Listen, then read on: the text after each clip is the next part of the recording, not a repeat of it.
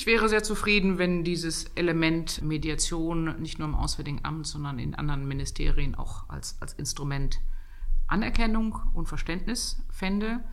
Und wenn man jetzt in Indikatoren spricht, wäre für mich das Ziel erreicht, wenn wir uns an zwei Stellen halt einen strategischen Schwerpunkt gesetzt haben, so eine Multi-Track-Strategie äh, erdacht haben, geguckt haben, was unsere komparativen Vorteile im internationalen Kontext sind und eben einen sichtbaren Beitrag von der deutschen Mediation haben, die dann auch in einem Konflikt dazu geführt hat, dass die Konfliktakteure um den Tisch gesessen haben, dass man gemeinsame Ziele definiert hat, dass man vielleicht einen Waffenstillstand erreicht hat und idealerweise sich auf einen gemeinsamen Friedensprozess verständigt hat.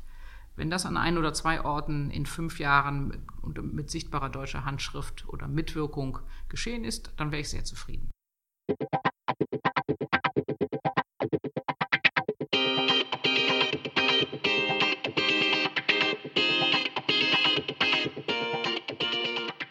Herzlich willkommen zu Peace by Peace, einem Podcast zur Friedens- und Sicherheitspolitik.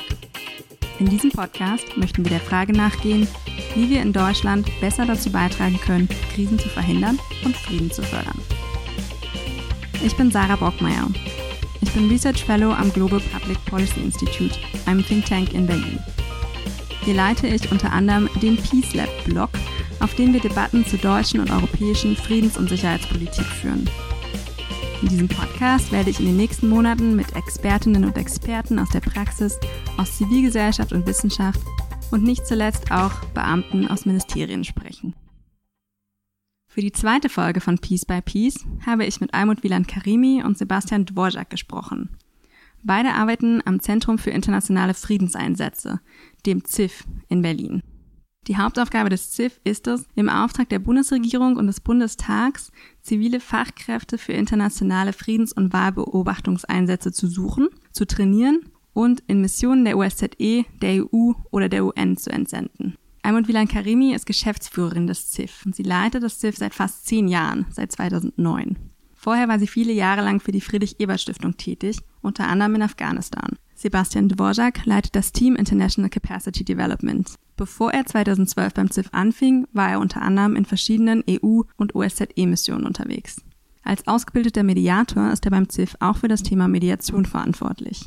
Mit beiden habe ich über das Thema Friedensmediation gesprochen. Dass Deutschland international als Vermittler auftreten und Mediation von Konflikten vorantreiben soll, darüber sind sich die meisten Deutschen einig. Die letzte Bundesregierung hat in ihren Leitlinien Krisen verhindern, Konflikte bewältigen, Frieden fördern versprochen, die eigenen Fähigkeiten in Mediation stärker auszubauen und sich zukünftig noch mehr an Mediationsprozessen zu beteiligen. Aber was genau heißt das jetzt in der Praxis? Genau darüber habe ich mit Almut Wieland Karimi und Sebastian Dvorak diskutiert. Wir haben darüber gesprochen, warum Deutschland sich überhaupt in Mediation engagieren sollte. Und dann sind wir ins Detail gegangen. Was genau würde das heißen, hier mehr Verantwortung zu übernehmen? Von der strategischen Prioritätensetzung auf ausgewählte Konflikte wie die Ukraine oder in Afghanistan bis hin zu den Details der Personalreserven innerhalb der Bürokratien. Ich habe viel gelernt in diesem Gespräch und ich hoffe, es geht Ihnen auch so. Viel Spaß beim Zuhören.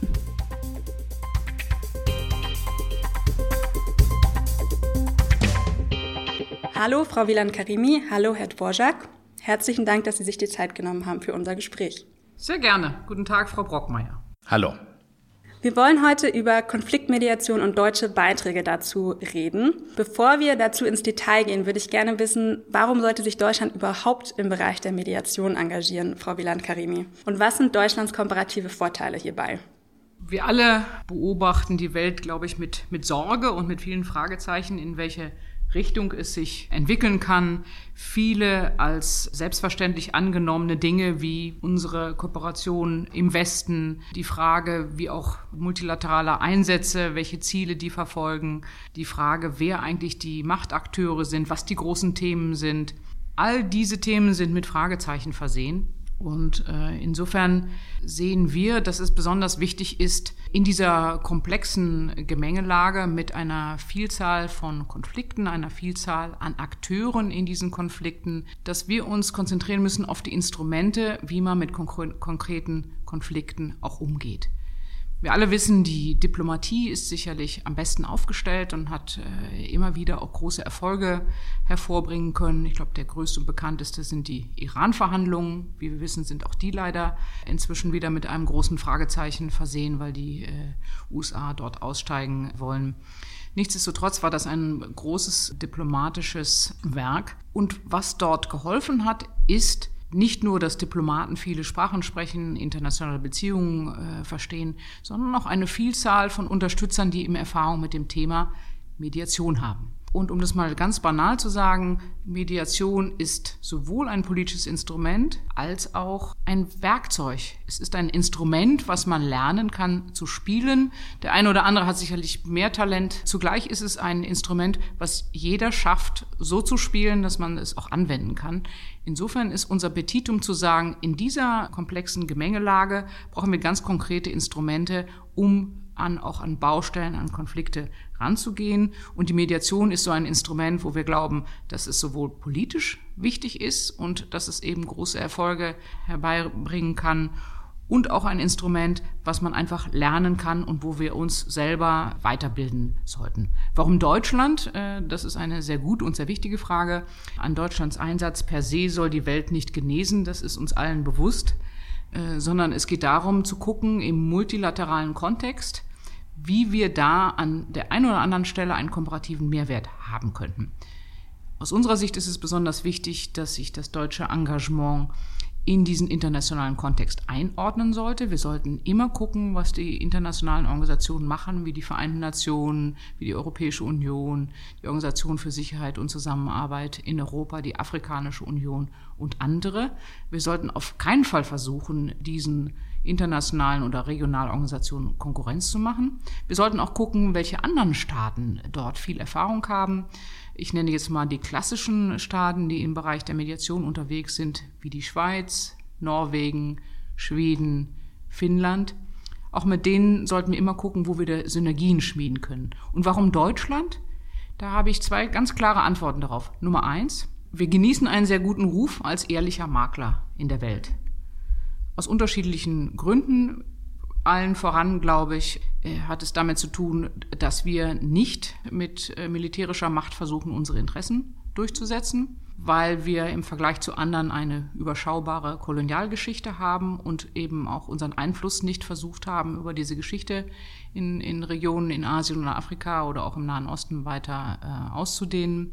Das ist, glaube ich, das eine wichtige Argument. Das zweite ist sicherlich, dass wir einer vielleicht nicht mehr der wichtige, wichtigste Akteur, aber ein sehr wichtiger Akteur in Europa sind, eine große Wirtschaftsmacht sind und dass wir deswegen einfach Gewicht an den Tisch bringen.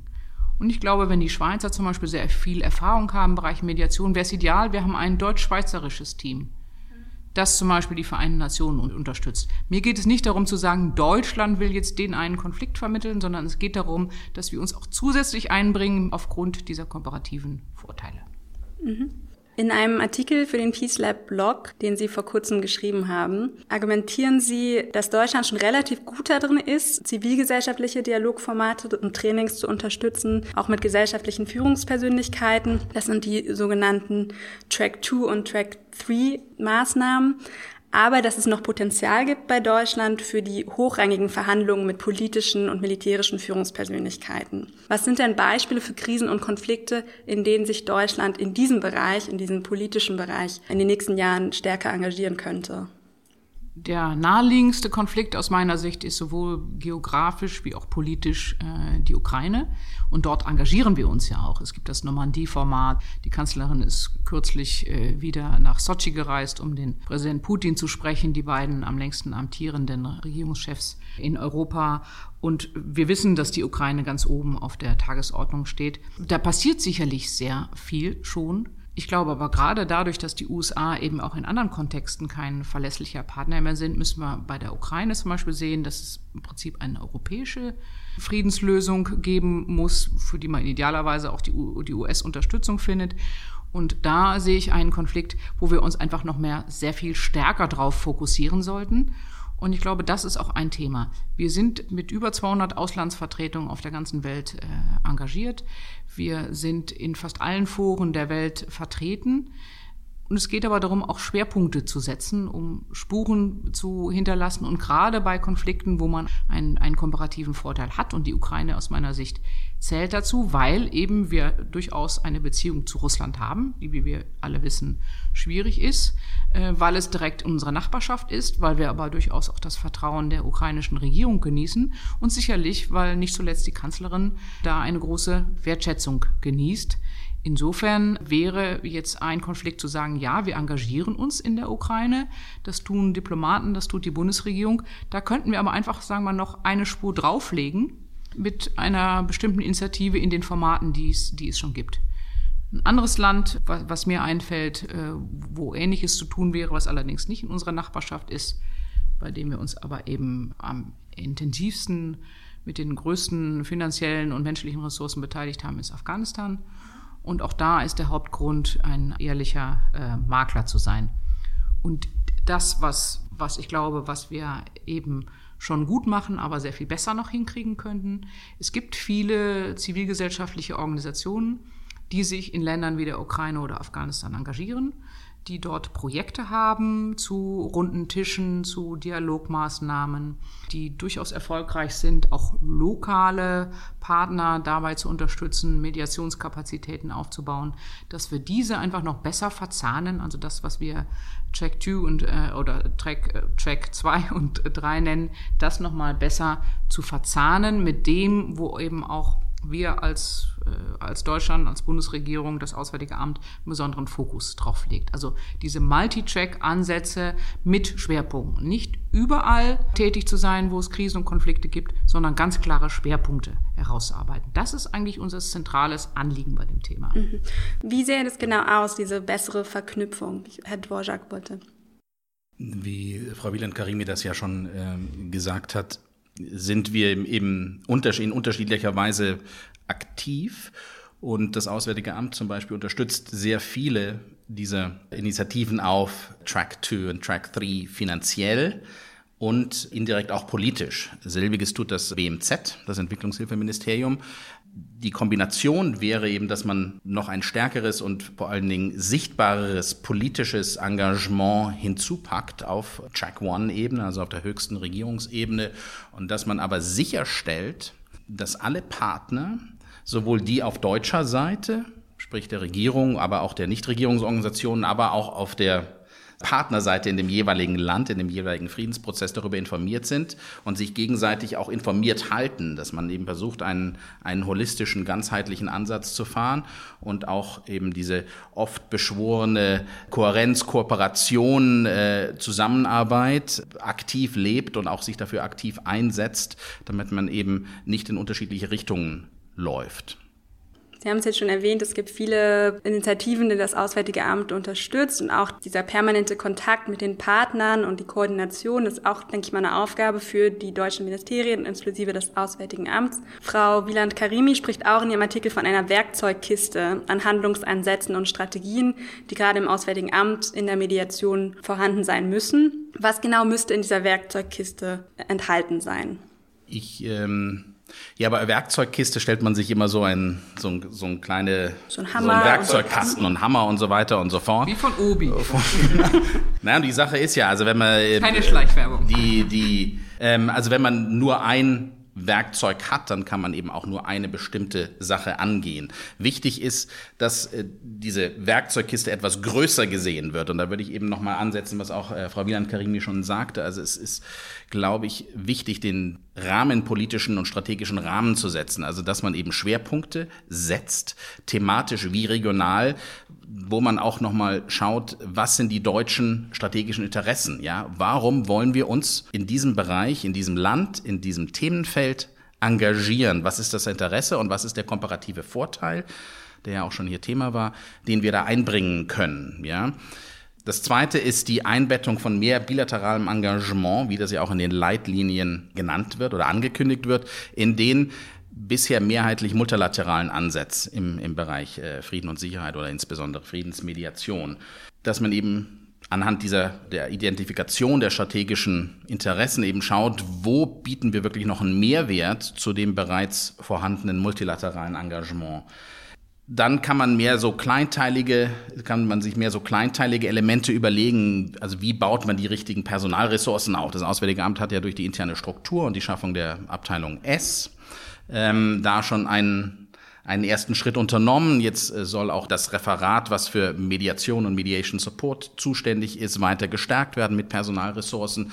Natürlich müssen die Personen dort auch die nötigen Qualifikationen haben. Das Ganze muss aber auch ins Auswärtige Amt hineinstrahlen, ja, und äh, muss sozusagen, da muss es ein, ein Ownership und auch eine politische Unterstützung geben. Und das muss vielleicht noch ein bisschen besser etabliert werden und institutionalisiert werden. Wir sind ja auch schon dabei, das Auswärtige Amt insbesondere dabei zu unterstützen, die eigenen Kapazitäten weiter aufzubauen durch Trainings. Wir sind aktiv in, mit Trainings in, in der, in der Diplomatenausbildung, also im Attaché-Lehrgang. Wir machen zusammen mit unseren Schweizer Partnern äh, Trainings für Mid-Career-Diplomaten. Das CIF hat ein Format, das sogenannte Peer Coaching, Mediation and Diplomacy, wo wir eben mit Botschaftern und Direktoren-Level arbeiten.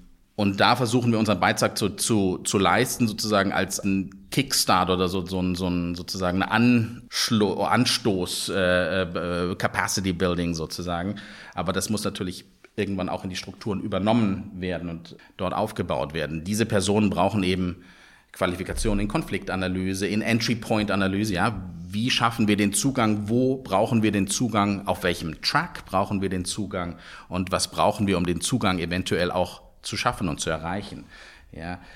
Abgesehen davon würden wir aber auch, gerade nochmal, wenn es äh, um den Multitrack, schon genannten Multitrack-Ansatz geht, dafür plädieren, dass eben die Strukturen nicht nur in den öffentlichen oder in den Regierungsinstitutionen aufgebaut werden, sondern dass man eben schaut, wie kann man die auch verzahnen mit den bereits existierenden oder vielleicht noch in der Zukunft nötigen Ressourcen äh, auf zivilgesellschaftlicher Ebene. Ja, dass man eben schaut, man hat eine Personalressource, die möglichst divers ist, wo man verschiedene regionale und fachspezifische Schwerpunkte abdecken kann, aber auch die unterschiedlichen Tracks abdecken kann und die sozusagen schnell einsetzbar ist, um reagieren zu können, die aber gleichzeitig langfristig einsetzbar ist. Und da sind wir wieder bei den Strukturen. Man könnte sich überlegen, auch das ähm, Rotationsprinzip äh, nochmal zu überdenken.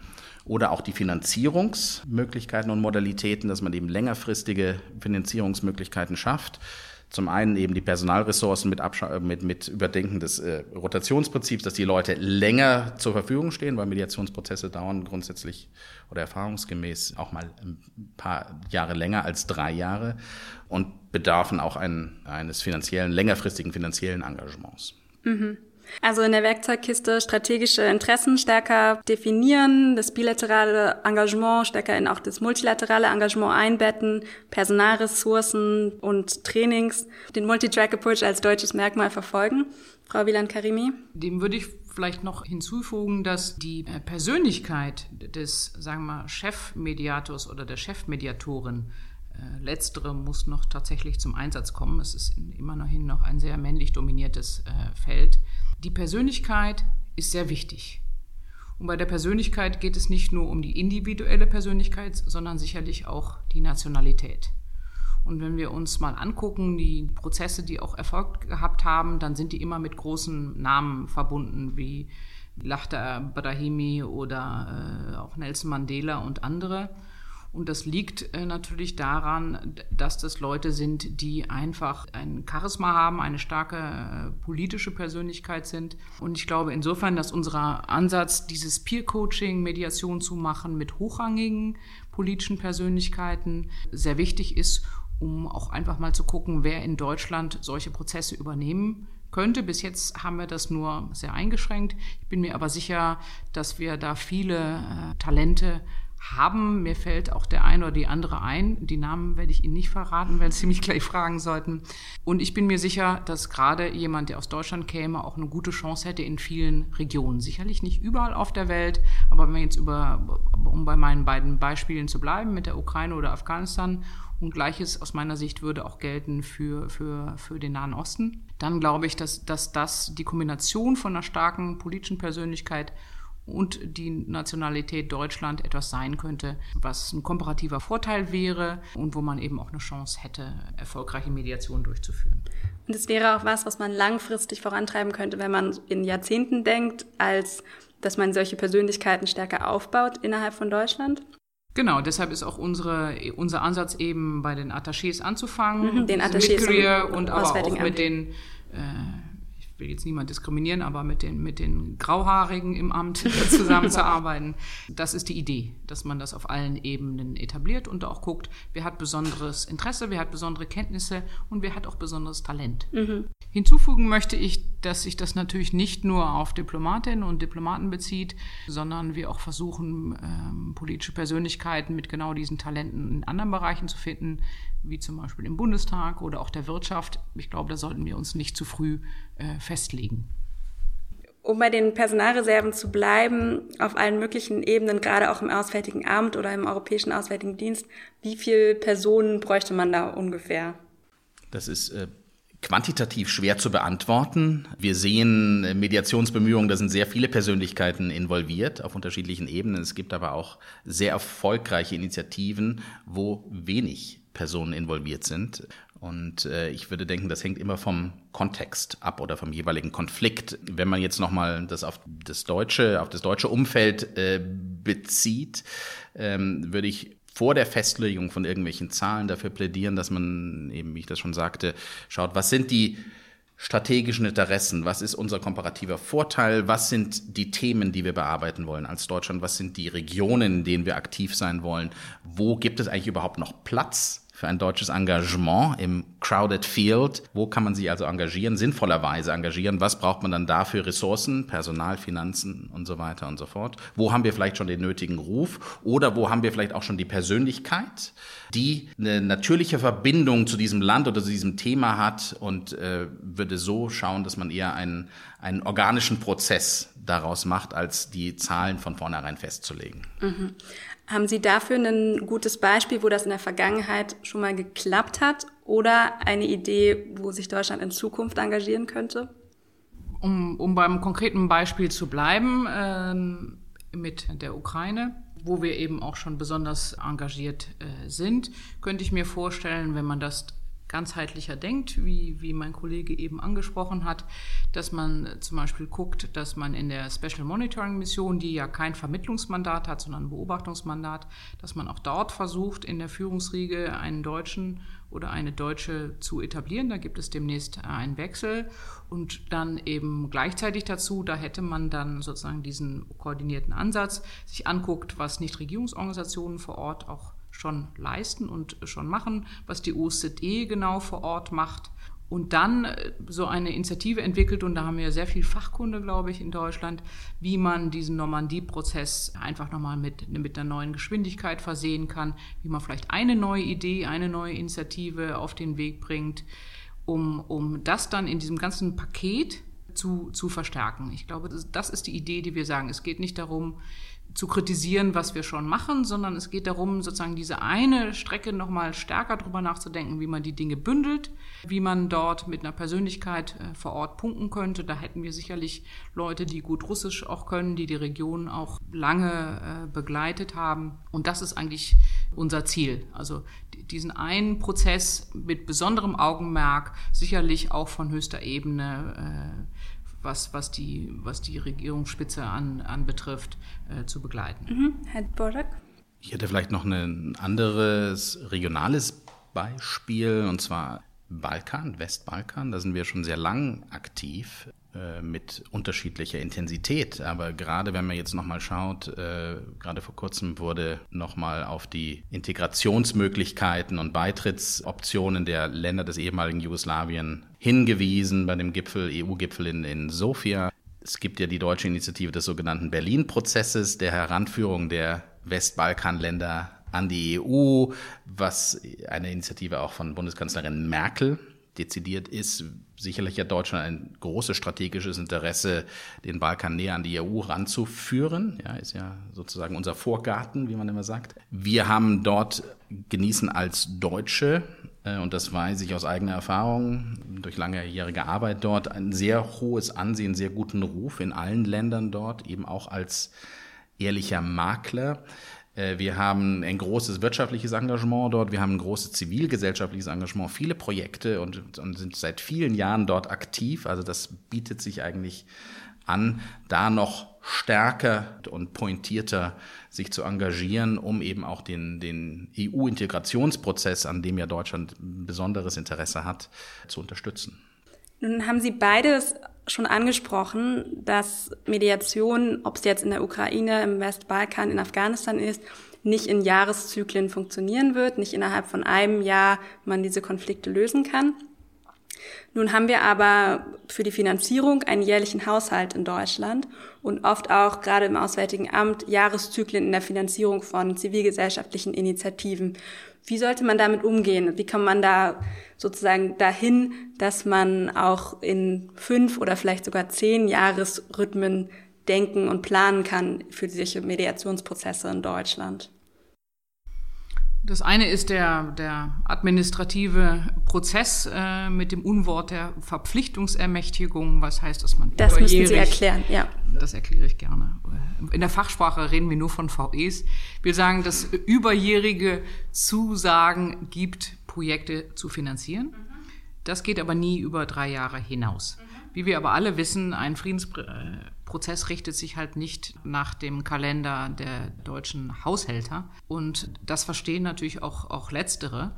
Insofern wäre aus meiner Sicht ein gangbarer Weg zu sagen, wenn hier ein strategischer Schwerpunkt gesetzt wird, dann Abgesehen davon, dass es vielleicht keine Verpflichtungsermächtigung gibt, wenn man sich darauf einigen kann, dass man da Schwerpunkte setzt, ob es jetzt Westbalkan, äh, die Ukraine, Afghanistan oder eine andere Region ist, dann glaube ich, dass auch Nichtregierungsorganisationen sich darauf einlassen könnten, ihre Check 2 und 3 Aktivitäten längerfristig zu planen, selbst wenn es nicht in diesem haushalterischen Prozess diese Zusagen gäbe, wenn halt klar ist, wie das in manchen Regionen durchaus ist, dass da eben ein Schwerpunkt gelegt wird. Es gibt zum Beispiel viele Nichtregierungsorganisationen, die seit Jahren in einem Land wie Afghanistan aktiv sind.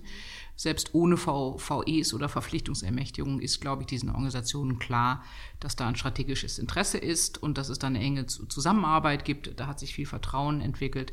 Und ich glaube, das ist ein gutes Modell, was man auch in anderen Regionen fahren könnte, ohne, sagen wir mal, diese, diese bürokratische Zusage zu haben. Es geht darum, das Verständnis zu entwickeln, dass Mediationsprozesse im Gegensatz zu anderen Projekten, wo ich sage, ich will einen Brunnen bohren oder ich will ähm, ein konkretes Ausbildungsprogramm machen, dass ich das nicht nach meinem Kalender planen kann, sondern es geht darum, zwischen verschiedenen äh, Akteuren einem Konflikt zu vermitteln, häufig Akteuren, die auch für uns schwer berechenbar sind, Akteuren, mit, mit denen man nicht gerne zusammenarbeitet. Das sind häufig eben auch Akteure, die äh, in Kriegshandlungen verwickelt waren, die Gegner umgebracht haben. Es können Leute sein, die auf Terrorlisten stehen. Wir müssen mit Leuten reden, die nicht unsere Freunde sind, sondern die unsere Feinde sind. Und das impliziert auch, die Berechenbarkeit ist eben nur eingeschränkt möglich. Umso weniger kann man halt planen, wie so ein Prozess eingeht. Wir haben sicherlich sehr viel Erfahrung und auch Partner äh, aus anderen Ländern sehr viel Erfahrung, wie man in so einen Prozess einsteigen kann,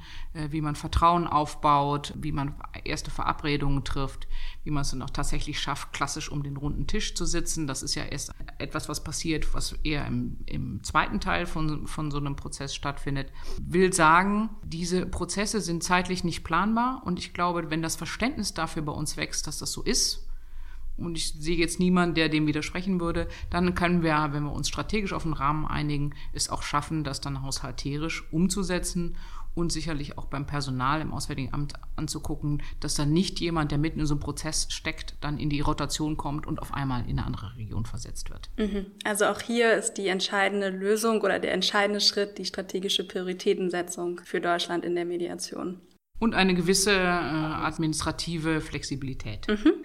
Dann Nochmal zusammenfassend vielleicht, weil in den Leitlinien der Bundesregierung, die Herr Dvorak vorhin auch erwähnt hat, kündigt diese an, die Fähigkeiten im Bereich Mediation weiter ausbauen zu wollen und in Zukunft zu verstärken. Allerdings redet sie da nicht von sehr konkreten Zielen. Was würde denn aus Ihrer Sicht passieren müssen, damit Sie in fünf Jahren sagen, die Bundesregierung hat dieses Ziel erreicht, sie hat die Mediationskapazitäten verstärkt? Ich wäre sehr zufrieden, wenn dieses Element Mediation nicht nur im Auswärtigen Amt, sondern in anderen Ministerien auch als, als Instrument Anerkennung und Verständnis fände. Und wenn man jetzt in Indikatoren spricht, wäre für mich das Ziel erreicht, wenn wir uns an zwei Stellen, welche das auch sind, die wir genannt haben oder auch andere, halt einen strategischen Schwerpunkt gesetzt haben, so eine Multi-Track-Strategie äh, erdacht haben, geguckt haben, was unsere komparativen Vorteile im internationalen Kontext sind und eben einen sichtbaren Beitrag von der deutschen Mediation haben, die dann auch in einem Konflikt dazu geführt hat, dass die Konfliktakteure um den Tisch gesessen haben, dass man gemeinsame Ziele definiert hat, dass man vielleicht einen Waffenstillstand erreicht hat und idealerweise sich auf einen gemeinsamen Friedensprozess verständigt hat. Wenn das an ein oder zwei Orten in fünf Jahren mit, mit sichtbarer deutscher Handschrift oder Mitwirkung geschehen ist, dann wäre ich sehr zufrieden. Mhm. Herr Dvorak. Ich würde gern bei dem Punkt Sichtbarkeit nochmal einhaken. Ähm, Deutschland tut ja schon sehr viel und das wird auch immer von den beteiligten Akteuren, sei es jetzt auf Regierungsebene oder auch in zivilgesellschaftlicher Ebene, immer wieder betont. Das Problem der Sichtbarkeit, gerade bei Mediation, ist ja, dass Mediationsprozesse in einem geschützten Raum und Rahmen stattfinden, der eben nicht sofort an die Öffentlichkeit posaunt, rausposaunt werden kann und dadurch oftmals wenig Sichtbarkeit erlangt. Wie wir beim Review-Prozess für die deutsche Außenpolitik 2014 gesehen haben, herrscht ja grundsätzlich eine große Unterstützung in der deutschen Bevölkerung für ein ziviles deutsches Engagement in der Welt, im Gegensatz zu einem äh, größeren militärischen Engagement zum Beispiel. Ich denke, dass diese Unterstützung eine gute, eine gute Basis ist, darauf aufzubauen und sich gleich eben neben der äh, Formulierung der strategischen Ziele und Interessen zu überlegen, wie können wir das auch sichtbarer machen? Wie können wir das der deutschen Öffentlichkeit besser vermitteln, was wir tun, wie wir das tun und vor allen Dingen, welche Erfolge wir erzielen?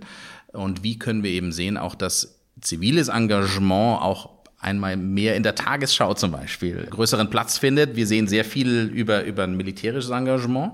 Das ist auch präsent in den Medien, das ist auch gut so. Aber äh, wo es noch Nachholbedarf gibt, ist eben die Sichtbarmachung und die öffentlichkeitswirksame Präsentation von zivilem Engagement und des deutschen Beitrages äh, dabei. Deswegen würden wir dafür eben auch plädieren, dass man sich überlegt, wie kann man das dem normalen deutschen Bürgerinnen und dem normalen deutschen Bürger näher bringen? Wie kann man das sichtbar machen, dass man sich gleich mit überlegt, wie schaffen wir eine größere, größere Öffentlichkeitswirksamkeit? Haben Sie da noch ein paar konkrete Ideen, wie man das machen könnte? Einer unserer Aufträge ähm, ist die Öffentlichkeitsarbeit für die zivile Krisenprävention. Es ist, würde ich mal sagen, der, der politischen Ökonomie geschuldet, dass man Prävention schlecht sichtbar machen kann, weil man einfach nicht richtig erklären kann, was man da verhütet hat, weil es ist ja dann nicht eingetreten und es ist dann auch nicht, um das äh, jetzt ein bisschen ironisch zu formulieren, Tagesschau tauglich. Zugleich sehe ich schon auch als unsere Aufgabe, die Instrumente besser zu erklären und zum Beispiel zu erklären, was eigentlich Friedensmediation ist. Das ist harte Arbeit, das klingt immer so spannend und wir werden dann häufig in, sagen wir, in diese Gutmenschen-Ecke geschoben. Letztendlich ist es aber so, dass man Monate an unwirtlichen Orten mit, mit Menschen verbringt, mit denen man im Prinzip nicht gerne äh, seine Zeit verbringen würde, weil man weiß, was sie auch in, in Kriegs- oder Konflikthandlungen alles an Schaden und Opfern äh, angerichtet haben. Und wenn man es schafft, einfach besser zu erklären, wie langfristig solche Prozesse sind, wie die dann stattfinden und wenn wir einfach schaffen, mehr Bewusstsein zu erzeugen, wie, wie solche Prozesse auch ablaufen können, dann wäre ich auch sehr damit zufrieden. Grundsätzlich ist aber klar, Tagesschaubild ist einfacher, Soldaten dort äh, hinzubringen, als eben die zivilen Expertinnen und Experten. Äh, zugleich ist tatsächlich die Bundeswehr, sage ich immer, unser bester Pressesprecher, weil die genau verstehen, dass sich deren Engagement ja auch nur lohnt, Sicherheit herzustellen, Sicherheitskräfte in einem Partnerland äh, oder Konfliktland auszubilden, dass das nur funktioniert, wenn dann Leute von uns kommen, diese zivilen Experten, die eben es auch schaffen, nachhaltige Institutionen aufzubauen, äh, einen Frieden nachhaltig äh, zu sichern und auch zu beobachten. Insofern geht das alles Hand in Hand. Uns fehlt halt einfach noch diese Sichtbarkeit, die wir, glaube ich, nur an ganz konkreten Beispielen deutlich machen können. Oder mit konkreten Persönlichkeiten. Man sieht das ja in anderen Ländern auch oder in internationalen Organisationen. Friedensprozesse sind mit Persönlichkeiten, mit Namen, mit Gesichtern verbunden. Und äh, das transportiert natürlich auch eine gute Nachricht und äh, viele dieser Leute sind eben dann auch Tagesschau kompatibel, wie das hier schon genannt wurde und damit verbindet man dann eben auch ein, ein deutsches Engagement oder einen möglichen Erfolg äh, in einem äh, Friedensprozess. Mhm. Wir müssen die Leute identifizieren und gezielt unterstützen in diesem Bereich. Gut, jetzt haben wir eine ganze Menge gehört und gelernt. Ich jedenfalls habe eine ganze Menge gelernt. Deutschland sollte strategische Prioritäten setzen, möglichst sich in ungefähr zwei in den nächsten fünf Jahren Konflikten mal in einem, mit einem Multi-Track-Approach intensiv engagieren, da Erfolge nachweisen können und diese sichtbar machen. Dazu braucht es auch Personal und das richtige Personal, das trainierte Personal und das sowohl in der Zivilgesellschaft als auch in der Regierung auch hochrangiges Personal und bekannte Persönlichkeiten. Dann sage ich jetzt erstmal herzlichen Dank an Herrn Dvorak und Frau Almut Wieland-Karimi. Wir bedanken uns auch für das interessante Gespräch und für die hervorragende Zusammenfassung. Vielen Dank auch von meiner Seite.